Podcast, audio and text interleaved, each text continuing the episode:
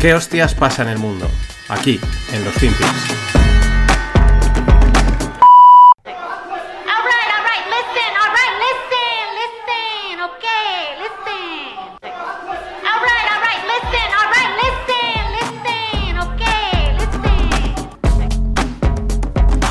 Hola, no financieros. Arrancamos este último programa de la semana con. Esta es Alessandra Casio Cortez, AOC, o, o Casio Cortez. Alright, alright, listen, listen. Bueno, era un corte divertido para, pues bueno, eh, acorde al, al programa de- del final de la semana que ya se está empezando a consolidar con este formato remix, ¿no? Un variado de noticias, algo más eh, fluido, más, pues eso, de encarando el fin de semana, que es donde entramos. Alright, alright, listen, listen, listen. Listen, listen, okay, listen. Y bueno, me acabo de enterar ahora cuando estoy grabando el podcast. Dimite Truss. Sí, Liz Truss, mm, la primera ministra del Reino Unido, eh, lleva seis semanas en el puesto y dimite, resigna. Pues poco más que decir. Habría, eh, solo se me ocurre, Dios salve al Reino Unido. Se veía venir.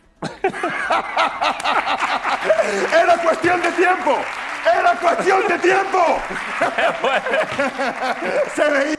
Se veía venir. Mm, pues se veía venir.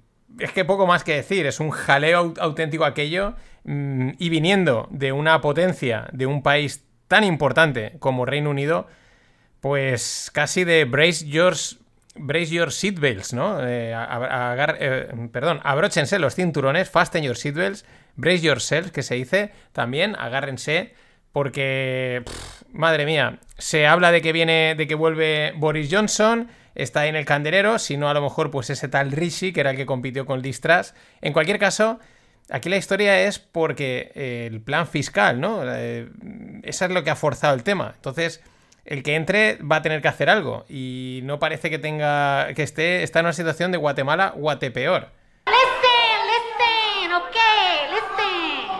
Vamos con Netflix, que presentó resultados esta semana, resultados trimestrales, y hay que a destacar eh, algunos, vamos, algunos puntos, ¿no? Y siempre eh, de la mano de los hilos que siempre salen eh, resultados empresariales que hace Frank Tornen en Twitter, que la verdad está muy bien, me gusta mucho el resumen, y, y por eso pues siempre tiro de ellos, y que menos que mencionar, ¿no? Mm, los resultados son buenos en todas las líneas, crecen 10 millones de suscriptores en, en los países donde, donde, aún tiene, donde aún tiene recorrido, eh, por ejemplo, eh, en Estados Unidos, pues se le estanca, lógicamente, ¿no? Ha habido un momento que ya has llegado a todo el mundo que podías llegar, se te caen unos, entra otros, estás como estancado. Pero, sin embargo, en Estados Unidos crece en su facturación por el aumento del precio de la suscripción y el lanzamiento de la tarifa low cost. ¿De qué va la tarifa esta low cost? Es la que va asociada al tema de la publicidad que se anunció hace unos meses. La verdad es que el CPM, que es el, el coste por, el- por cada mil, ¿no? Lo que le pagan lo que paga el anunciante por publicitarse, pues era una auténtica barbaridad. Mm, Para que os hagáis una idea, si yo cobrase a ese, a ese CPM, eh, el podcast facturaría 2.000 euros al mes, porque eran como 65 céntimos por mil una cosa así. Vamos, una auténtica barbaridad. Yo le dije, "Joder, ojalá, ¿no? Vaya, vaya, vaya negociazo. ¿Cómo va a funcionar esta tarifa? Eh, son cortes, eh, es estilo YouTube, son cortes durante la visualización de la película o de la serie, pero máximo de 5 minutos por cada hora. Que parece poco, pero si pensamos lo que dura un anuncio, que son 30 segundos, pues estos son como eh, 10 anuncios por hora. Me parece bastante. Aunque ya sabemos que luego esto con el tiempo es modificable. Eso es ahora, luego dentro de un tiempo pues te meten 10 minutos o yo qué sé, ¿no?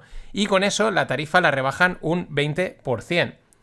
Lo interesante también es la reflexión que hace Frank eh, respecto al ganador de la batalla por la tele, porque evidentemente se está produciendo una migración de hacia el streaming o consumo online o bajo demanda, eh, ese mix que, que se. Porque a veces el streaming pues no es bajo demanda, ¿no? Tienes que verlo en el momento. Pero en fin, ya me entendéis.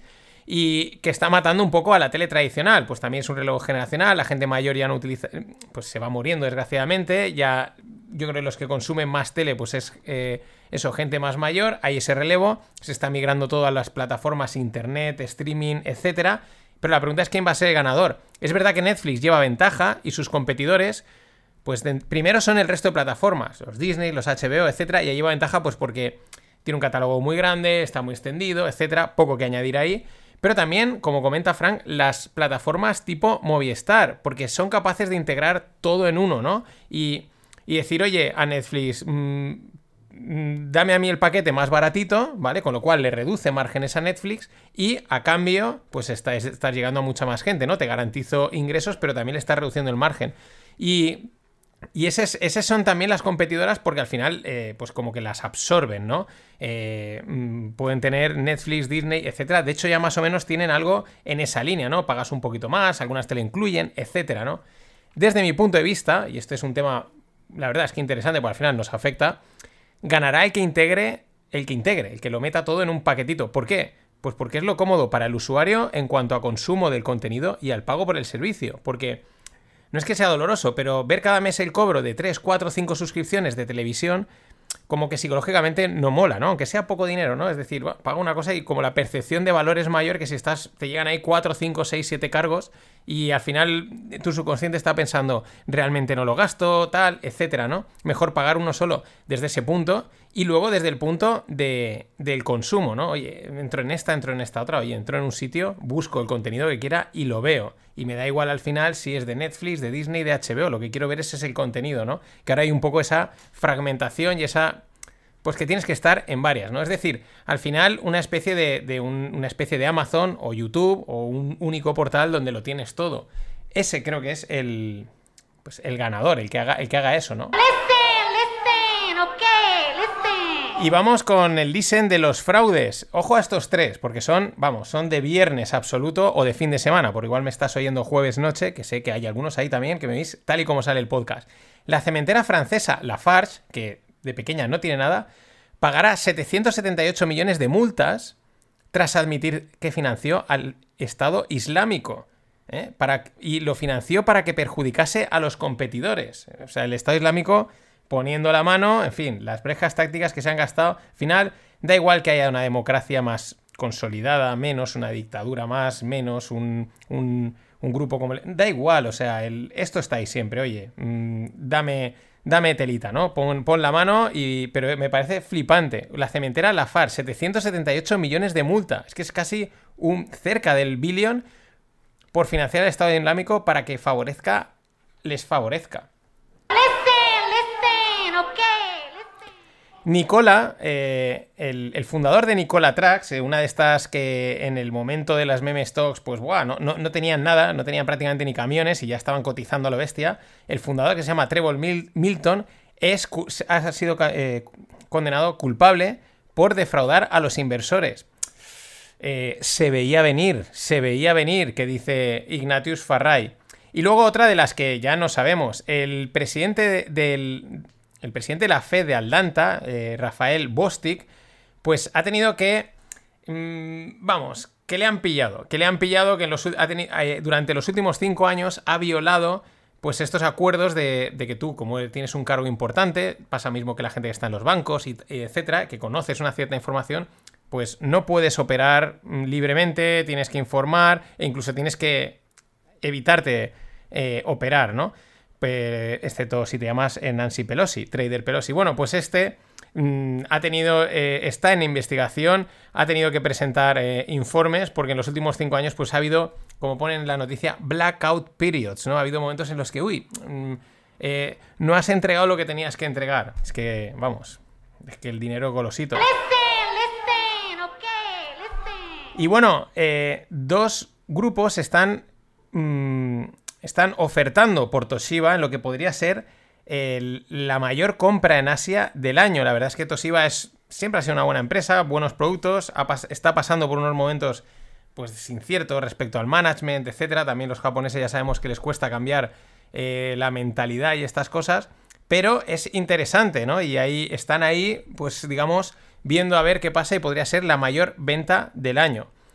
Vamos con otra. Beyond Meat, la de las carnes que no son carnes, está también recortando un 20% su fuerza laboral y eh, también en la parte de los, eh, de los ejecutivos. En la línea de Silicon Valley, ¿no? Están ahí todos recortando entre un 10, un 20, 10 el que tiene suerte, un 10, un 20% que se dice pronto de la fuerza laboral. Y nuestro amigo Elon Musk ya ha vendido 28.700 botellas de su exquisito perfume, el Barn Hair, cabello quemado. Y solo, le solo faltan 1300, se ve que el tope son las 30.000 de esta edición limitada del perfume. La verdad es que el tío eh, mm, ya vende lo que sea, ¿no? Cualquier persona compra porque lo ha sacado él. Pero yo ya digo, podía haber estirado un poco más para intentar financiarse el- la compra de Twitter. Y en agosto vamos a poner también la perspectiva de lo que está sucediendo en el mercado. El 1 de agosto del 2021, Afterpay, que es una, una, startup, bueno, cotizando de estas de compra hoy, paga después, eh, fue adquirida por Block, que ahora es, o sea, que, bueno, ahora se llama Block y en su momento era Square, la, la de Jack, la del fundador de Twitter, que de pagos y tal, que también fue, bueno, otra de estas que se fue hasta las nubes. Bueno, Afterpay fue adquirida por Block o Square por 21 billions. Ahí es nada. Hoy en día, a día de hoy, Block cotiza a 31 billions. Solo, solo Block, incluyendo Afterpay, etcétera, cotiza a 31, ¿no? Estas cosas, pues bueno, son siempre. Pero son interesantes, ¿no? No es que sean. Son interesantes porque ponen siempre mucho en perspectiva de, de- en aquel momento parecería el acuerdo, claro, es que esto se va a las nubes y tal, y ahora fíjate, dices, ostras, eh, palmasteis pasta por todos los lados, solo la empresa matriz ya vale lo mismo que todo lo que os comprasteis, ¿no? Pero estas son las dinámicas del mercado. Listen, listen, okay, listen. Y eh, esto me lo pasaban por Telegram y va en la línea de que hemos estado comentando de los de los ETFs, ¿no? De los que se están sacando y ya como es parece ser que debe ser muy fácil en Estados Unidos sacar un ETF, eh, pues se lanzan de cualquier cosa. Y ahora hay uno muy en la línea de la que nos gusta que es anti-ESG, God Bless America ETF. Bueno, súper patriótico, pero va contra toda la tendencia eh, y ESG. Lo que pasa es que me parece un ETF complicado porque la tendencia ya te la están metiendo hasta en las petroleras, ¿no? Hasta en las empresas armamentísticas en nada son ESG, con lo cual creo que es un reto complicado sacar este ETF hacia adelante. Eh, habrán cuatro o cinco empresas que hoy en día no quieran cumplir con el, con el maldito ESG.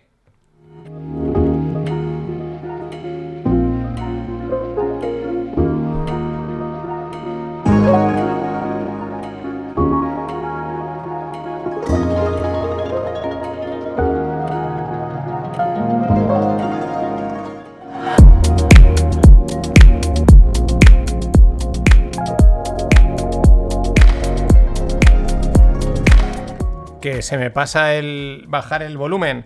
Bueno, la semana que viene habrá FinPix, pero van a ser un poquito distintos porque los tengo que tener pre-preparados. Tengo bastante jaleo. Es el Valencia Startup Summit, que os lo contaré porque voy a estar por allí. Creo que alguno de los oyentes ya ha visto que lo voy a ver. Y, bueno, pero están, ¿vale? Tema. Nos pondremos un poquito al día de cripto, de alguna cosa tecnológica. Y, por bueno, pues si le veis una línea distinta, de vez en cuando algún pequeño cambio. Vamos a hablar en la lupa de- del apego inversor y de nuestra amiga Cathy Wood y de ARK. Porque la piña que lleva Cathy Wood es épica, o sea, pero esperable. Que por cómo invertía, por las apuestas que hacía y por cómo está el mercado, era esperable. Pero nada nuevo, nada que no haya ocurrido. Que ya no, que no haya ocurrido, que sea la primera vez. Han habido gestores de este tipo siempre y lo sabrá, tranquilos. De hecho, su, ETF estrella pues está en mínimos de 5 años con una caída del 80% aproximadamente. Ahí está, en 78, 80, por ahí. Una auténtica piña épica. Eh, ella ya poco hay que decir, ella sigue pues diciendo que si ahora los siguientes no sé qué, que si, pues bueno, ella sigue en su rollete, ¿no? Sin embargo, los inversores nunca pierden la esperanza, que es de lo que vive Cathy y sus similares.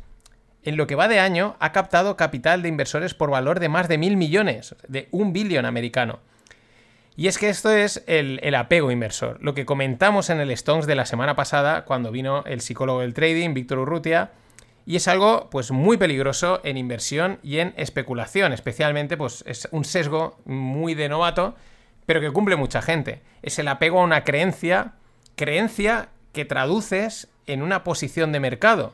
Es una creencia, no, no está fundamentada en nada. Simplemente, oye, te gusta Cathy te gusta fulanito, y tú te lo crees, ¿no? Y entonces eso lo traduces en que meto ahí dinero. Claro, esa posición de apego, de, de anclaje, pues puede ser una apuesta, pues ya digo, puede ser por un activo, porque te gusta, no voy a decir ni el nombre de ninguna empresa, o te gusta un índice, porque se lo has oído a alguien, o una idea, esto ya más temas de política, o un gestor en este caso.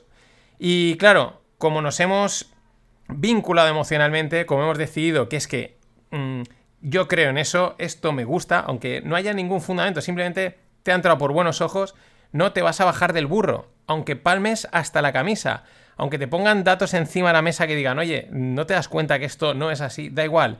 Buscaremos recovecos, buscaremos que estrategias que nos reafirmen en nuestra posición, incluso aunque esté la casa ardiendo. Y esto de Cathy es el mejor ejemplo. Ella sabe que se ha ganado la, creencia, ¿no? Eh, tiene un grupo de gente que creen en ella, ¿no? Básicamente no les queda otra que creer porque cuando ya has perdido un 80 y no te ha salido, pues mm, lo que te queda es la fe, ¿no? Y ella lo va a seguir aprovechando, evidentemente. ¿Qué pasa? Que los inversores noveles no lo saben. Siguen con él. Ya verás cómo no estaba equivocado, tengo razón, te lo demostraré, I told you so, y todo este tipo de cosas. ¿Qué sucede? Pues que el tema es el de siempre. Es que al mercado se la pela tus creencias, tus esperanzas, y por muy don RQR que te pongas, es que el mercado le da igual. Y de este es el tema, el apego inversor. Mucho cuidado con él, no te hundas igual que Cathy. Nada más, buen fin de y atentos al Stonks de esta semana que hablamos de arquitectura, de, uy, de, de, agricultura y aceitunitas. Pasadlo bien. Ladies and gentlemen, the weekend.